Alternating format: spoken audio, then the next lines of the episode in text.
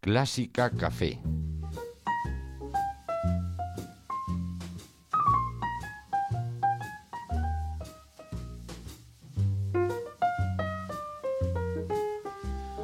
Llega Clásica Café, pero hoy no estamos en la cafetería de Clásica FM. En primer lugar, porque el Clá- Clásica Café de hoy, que es con Lucía Marín, ya lo hemos anunciado al comienzo de este programa, es grabado porque esta tarde Lucía Marín, en menos de tres horas, va a estar en- en- con la Orquesta de Radio Televisión Española en el Teatro Monumental de Madrid. Y bueno, pues creímos conveniente que no era el mejor momento para estar tomándonos y molestándola. eh, y estuvimos esta semana con ella. Pero es que además eh, Ana cometió un error garrafal.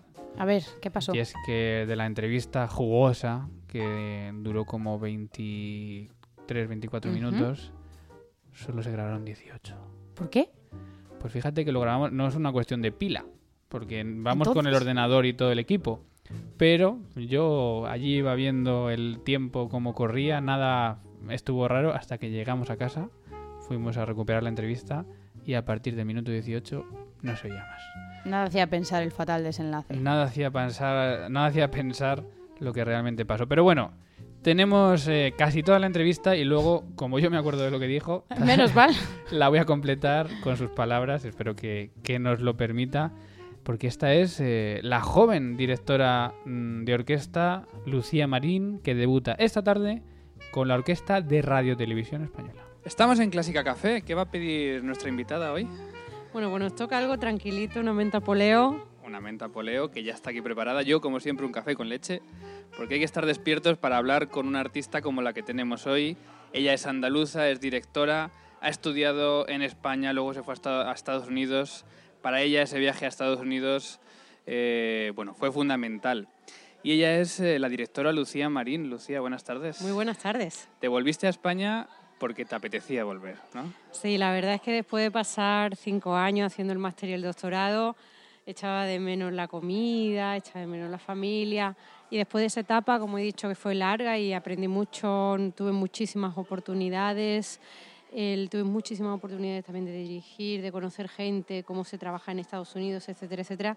Me apetecía volver y aquí surgieron también la, la oportunidad, ahora con Radio Televisión, en abril con, en el Auditorio Nacional con la Horcam. Así que muy contenta, encantada. Bueno, eres una directora muy prestigiosa. eh, comienzas tocando el piano con Pilar Bilbao en Sevilla. ¿En qué momento decides cambiar eh, el piano por la batuta? Bueno, fue algo paralelo. Yo tengo 34 años y cuando tenía 17 empecé a hacer cursos de dirección, así de manera sin muchas pretensiones. Y García Asensio me dijo, tienes cualidades con los brazos, eres muy musical, eres muy expresiva. Sigue viniendo a los cursos y le pregunté, maestro, ¿qué hago? ¿Me voy a estudiar dirección de orquesta ahora? O, o también tengo la, la posibilidad de estudiar con Pilar Bilbao en Sevilla. Él la conocía porque la había dirigido cuando Pilar había sido niña en Valladolid, la había dirigido el Haydn, que entonces también García Asensio era, en fin, un director joven. Y me dijo, vete con Pilar y vente a los cursos y luego hablamos. Y así fue, terminé la carrera de piano, me fue excelente. Pilar Bilbao es una grandísima, ante todo, no solamente pianista, sino músico, un músico integral, una musicalidad increíble, un talento natural absolutamente fantástico. Y cuando terminé la carrera con ella me fui a Musiquene con García Asensio y también las cosas allí fueron muy bien. ¿Y dejaste el piano de lado o sigues con él allá donde vas? Bueno, siempre para mí ha sido una herramienta de trabajo fundamental para hacer música. Ahora la hago con la orquesta, pero antes la hacía. Mi orquesta estaba en mi 88 teclas. De hecho, Pilar, me acuerdo ahora hablando de ella, que me decía, a ti la dirección te va, tú eres muy buen músico. Tú... Yo veía la, la línea, las voces, los balances, yo eso lo tenía clarísimo. Y, y bueno, ella y yo nos entendíamos fantásticamente bien. Y siempre ha sido una herramienta. Cuando, con Pilar haciendo la carrera, pues repertorio pianístico, y cuando me dediqué a la dirección, pues bueno, reducciones y sobre todo mm, he sido mm, repetidora de algunas producciones de ópera y de musicales en Estados Unidos y luego acompañando cantantes, muchos cantantes. Ha sido mi... Y ahora pues la cojo pues igual, el- tengo un, un taller lírico eh, semiprofesional que se llama Loving Ópera en Jaén y con ella, mi grupo de trabajo que estamos trabajando en Sor Angélica y en otras producciones, pues lo enseño desde, desde el piano. Soy l- la directora artística de la, de la compañía, tenemos una repertorista, pero cuando hacemos más trabajo en profundidad, pues mi herramienta para mí siempre el piano. Allá donde voy siempre tiene que haber uno. Una directora y una mujer emprendedora, como se ve, con ganas de hacer proyectos y con ganas de hacer muchas cosas. Has nombrado ya a García Asensio. ¿Él es tu maestro? Sí, sí, sin duda. O sea, él fue la persona y para mí es la referencia como director, el emblemático director eh, de orquesta española, que yo creo que, que en España se, se, le debe un gran homenaje por su labor pedagógica y por ser pionero tanto en la dirección de orquesta, que en, que en su época todos tenían que salir fuera, tanto en la pedagogía de la dirección. Ha sacado muchísimos alumnos que ahora son referencia mundial, Juanjo Mena, hay muchísimos. Eh, Se podría decir que es el, el nombre de la Víctor dirección Pablo, en España, sí. ¿no? Muchísimos años catedrático de dirección en el, en el Real Conservatorio Superior de Madrid y director titular de la Orquesta de Radio Televisión.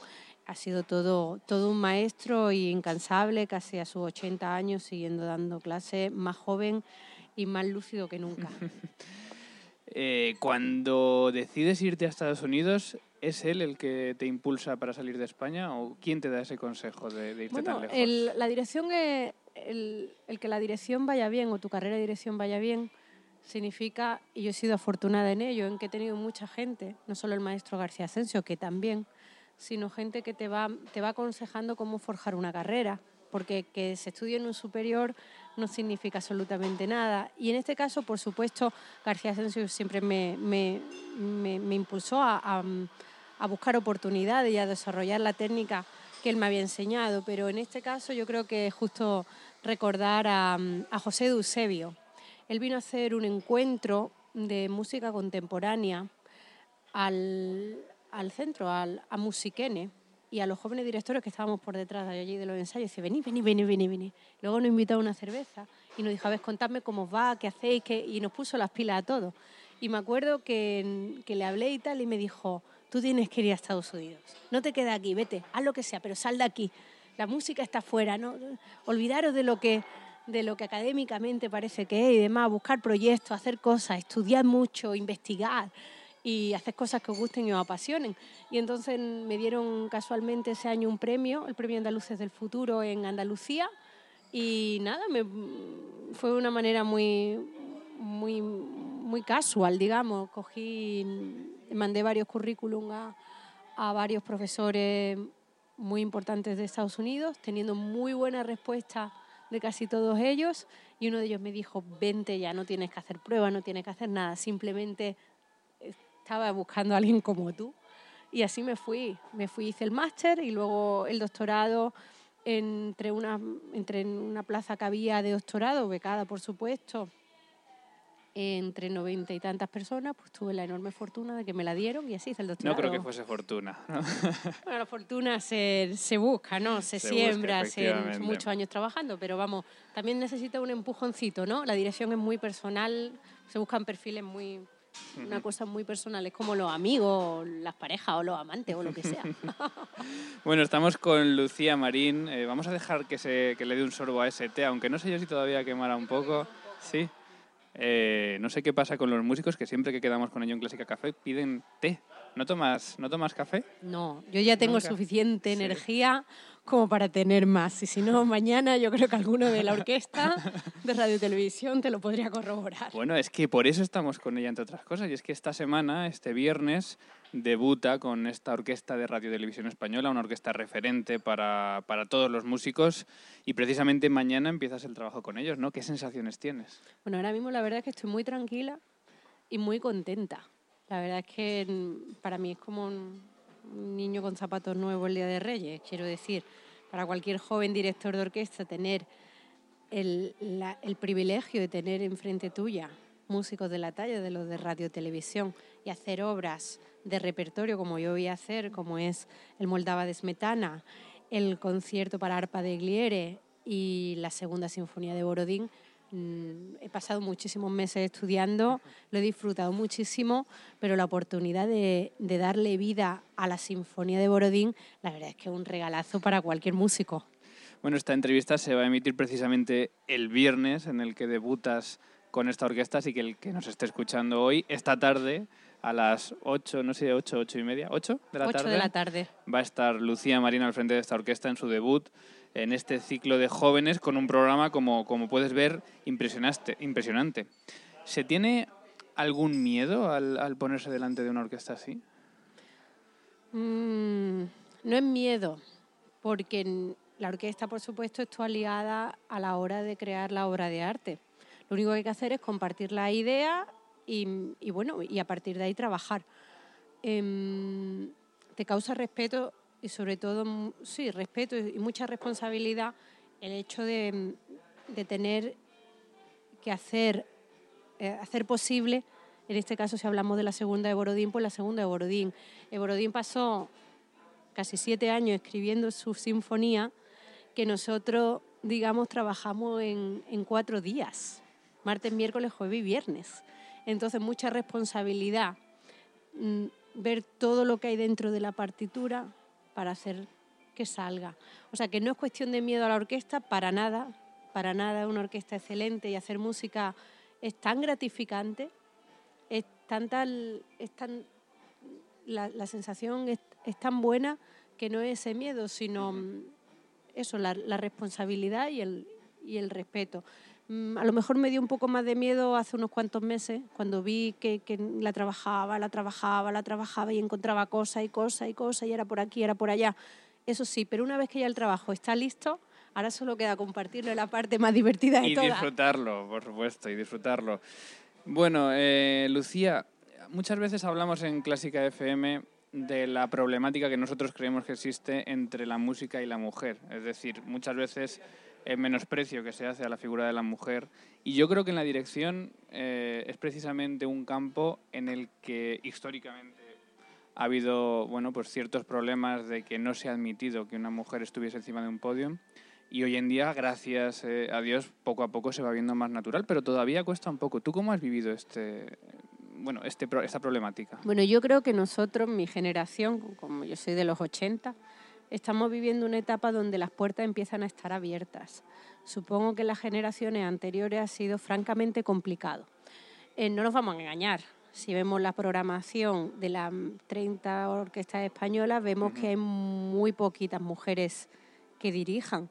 Eh, está Virginia Martínez, está mm, alguna directora de orquesta extranjera que vienen, pero españolas sí, no me quiero olvidar ninguna, porque después que somos pocas, el- en fin, digamos, en, hablando de lo que es las orquestas profesionales. Luego en el siguiente nivel, un poquito, digamos, de- de- en el semiprofesional, ya hay, hay muchísimas más.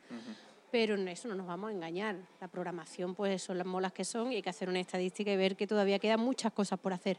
Pero sí es cierto que cada vez son más, somos mejores, estamos mejor preparadas y hay muchísima más voluntad y bueno y también en la- las gerencias de las orquestas también empe- están empezando a haber muchísimas mujeres. Entonces digamos que nos comprendemos como mejor. Así que esto se está abriendo y yo creo que esto ya una vez abierto dentro de nada va a ser como antes ocurría con, la, con las orquestas. Antes casi todo eran varones y eran las orquestas jóvenes, Jonde, Hoja, pero incluso las profesionales, hay muchísimas mujeres. ¿Y tú personalmente en algún momento has tenido algún problema? ¿Alguien que te ha dicho algo? ¿Alguien que te ha puesto algún muro por ser mujer? La verdad es que tal cual, tengo que decir que no. Es cierto que a lo mejor mm, yo no soy una persona, no elegí esta profesión eh, por nada en especial, ni simplemente la elegí porque, porque amaba la música que tenía que hacer con orquesta, simple y llanamente. Entonces todo aquello que surgía alrededor, la verdad es que lo he ignorado sin darme cuenta. Y cuando me he dado cuenta, ya estaba en radio televisión. Así que no, mm, he tenido la suerte a lo mejor de no fijarme de, y de no mirar a compañeros ni mirar a, a colegas. Yo simplemente disfrutaba, he disfrutado tanto con las oportunidades que he tenido como estudiando en casa. Porque a mí lo que realmente, y aparte el 95% del trabajo que hace un músico, no solamente un director, pero un pianista o cualquier tipo de instrumentista, es en casa. Ahí es donde está la relación de, del músico con su instrumento.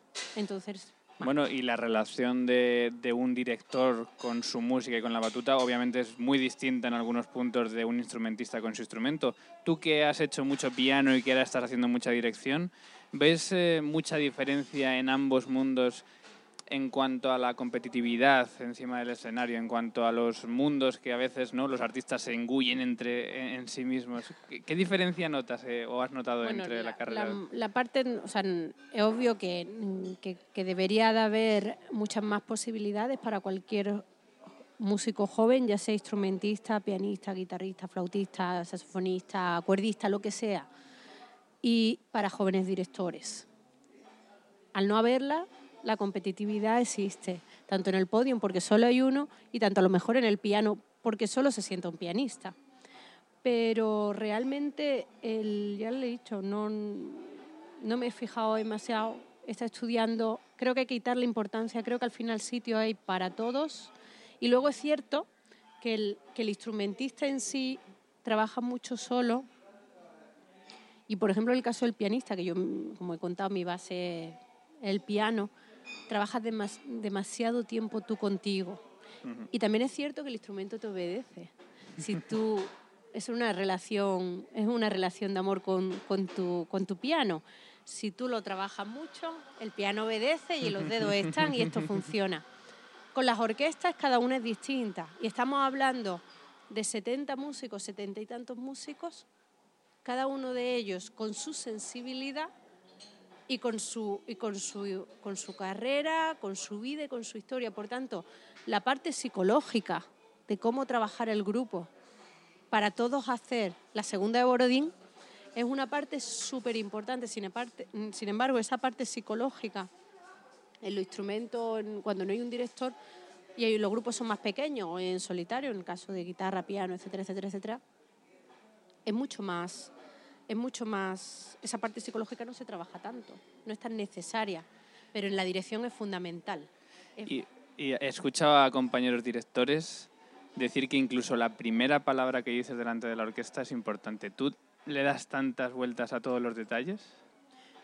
Mm, yo creo que aquel, después de, porque en Estados Unidos no solamente eh, tuve la posibilidad de, dirigir, sino que fui director asistente. Eso significa que pasé muchas horas viendo a otros dirigir. Eso, que puede ser pesado en muchas ocasiones, es fantástico si se aprovecha para, para ver y observar lo que funciona y no funciona de otros compañeros.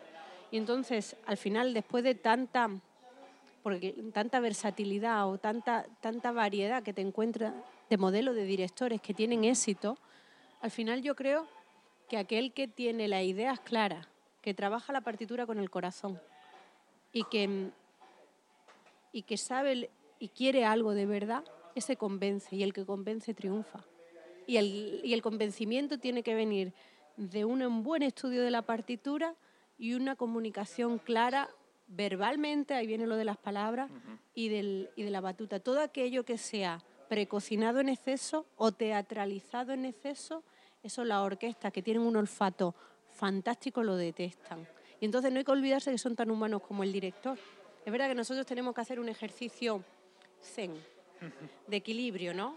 De equilibrar las fuerzas que, tenemos delante, de todo eso de, lo que decimos, de cómo lo decimos, de cómo tratamos. Por supuesto.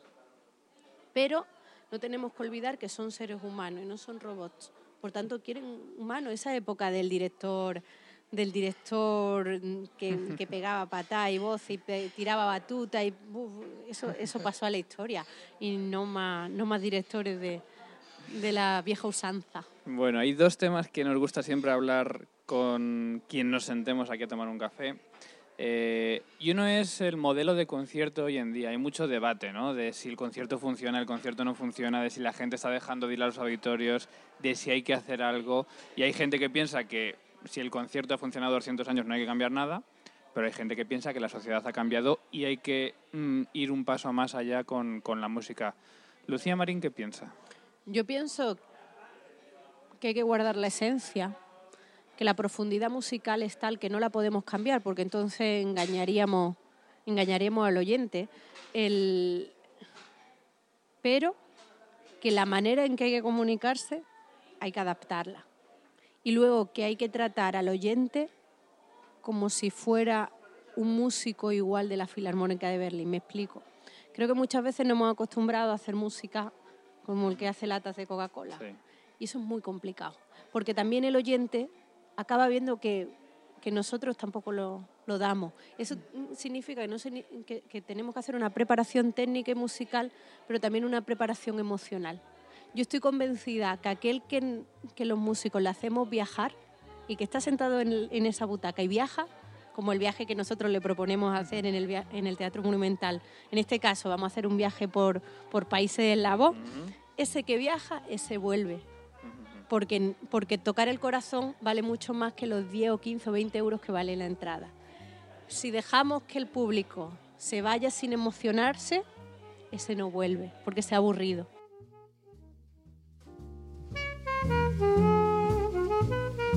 Y ahí de repente dejábamos de escuchar la voz de Lucía Marín, que estuvo con nosotros esta semana en Clásica Café y que escuchamos hoy, previa a su debut, a su debut con la Orquesta de Radio Televisión Española esta tarde a las 8 de la tarde, allí estaremos nosotros. Y bueno, pues por completar un poco la interesante entrevista en la que ha hablado de todo, ¿no? Quedaba ya poco, pero le preguntábamos, un compositor, y nos decía Brahms. Le preguntábamos un intérprete o directores que le inspiraban. Hablaba de Marta Argerich, otra gran mujer del piano. Hablaba de su maestro García Asensio. Hablaba de el maestro de su maestro Cheli Vidake. eh, y luego de otros eh, directores, mm, buenísimos por supuesto, como Carlos Kleiber o Gergiev. O sea que no tiene mal gusto tampoco. Un país para vivir, siempre preguntamos, ¿no? A, a todo el mundo. Y ella, bueno, ella conoce muy bien Estados Unidos, así que dijo que, que eran muy prácticos. Estuvo hablando un rato de Estados Unidos. Estuvimos hablando también un poco de la problemática que, que pueden encontrarse ahora mismo. Pero bueno, decía que en Estados Unidos lo que le gusta sobre todo es la practicidad de- del país y cómo funciona y cómo se, se, eh, engra- engrasa todo, ¿no? Engrana en, en- en el mundo de la música y cómo va todo, todo para adelante.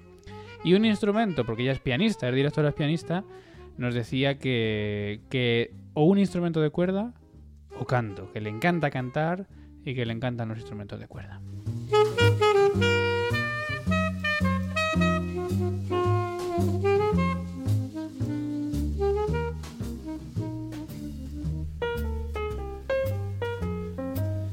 Así que de esta forma un poco cutre hemos eh, completado la, Ha terminado con una bonita frase.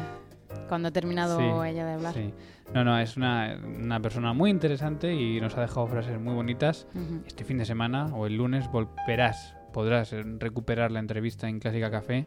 Eh, por supuesto también en este ático 81 cuando acabe el programa, pero lanzaremos un artículo especial con la entrevista de Lucía Marín en este ático 81 que estamos realizando hoy viernes en clásicafmradio.com.